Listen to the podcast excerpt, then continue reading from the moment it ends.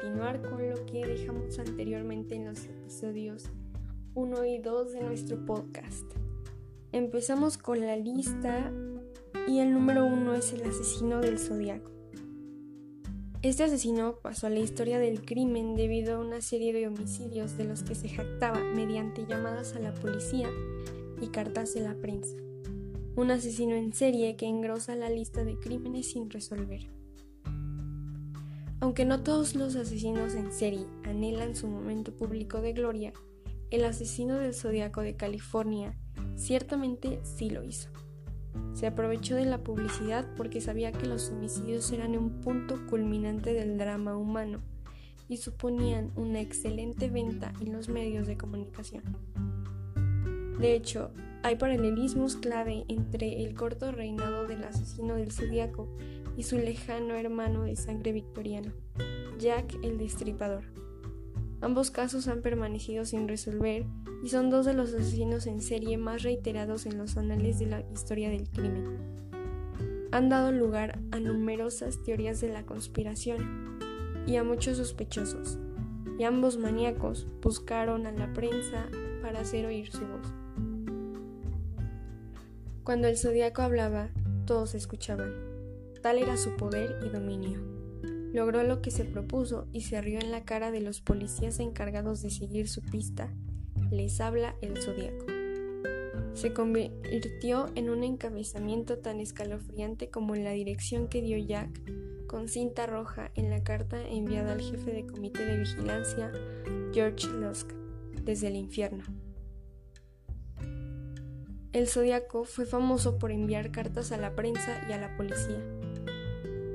El 1 de agosto de 1963, 69, Tres misivas escritas por la misma mano fueron mandadas al Vallejo Times Herald, al San Francisco Chronicle y San Francisco Examiner.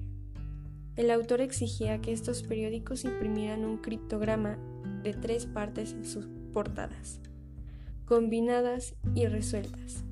Revelarían la identidad del asesino y permitirían que la policía lo atrapara. El asesino dijo a los editores que si no hacían lo que le pedía, las consecuencias serían terribles. Más personas morirían. Aunque los equipos de redacción debatieron sobre si el criptograma y las cartas eran o no un engaño, consistieron y lo publicaron. A pesar de la vacilación inicial, la matanza no se produjo.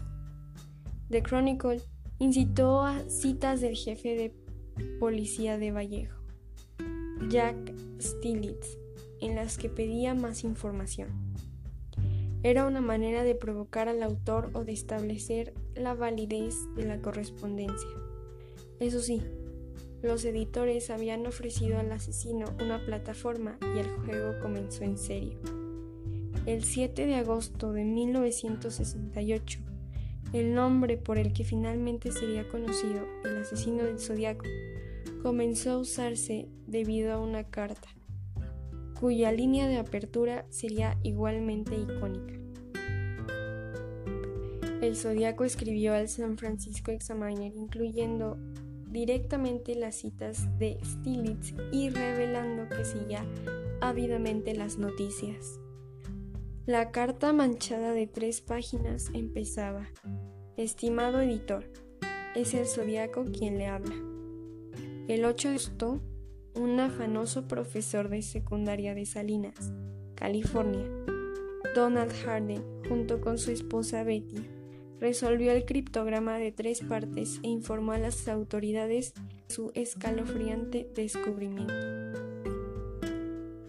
El mensaje solo se descifró parcialmente, ya que las últimas 18 letras permanecieron en misterio.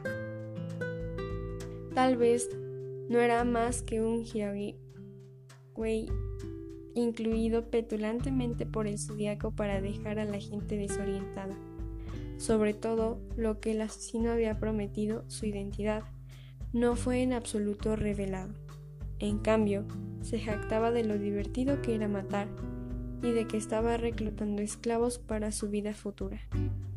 Las cartas y postales continuaron durante los siguientes años, hasta que, como los asesinatos cesaron de repente, algunas fueron identificadas como auténticas y otras descartadas por parecer intentos de copia. El peculiar modus operandi del asesino del zodiaco estaba pensado para confundir a los policías y enaltecer la superioridad de su intelecto.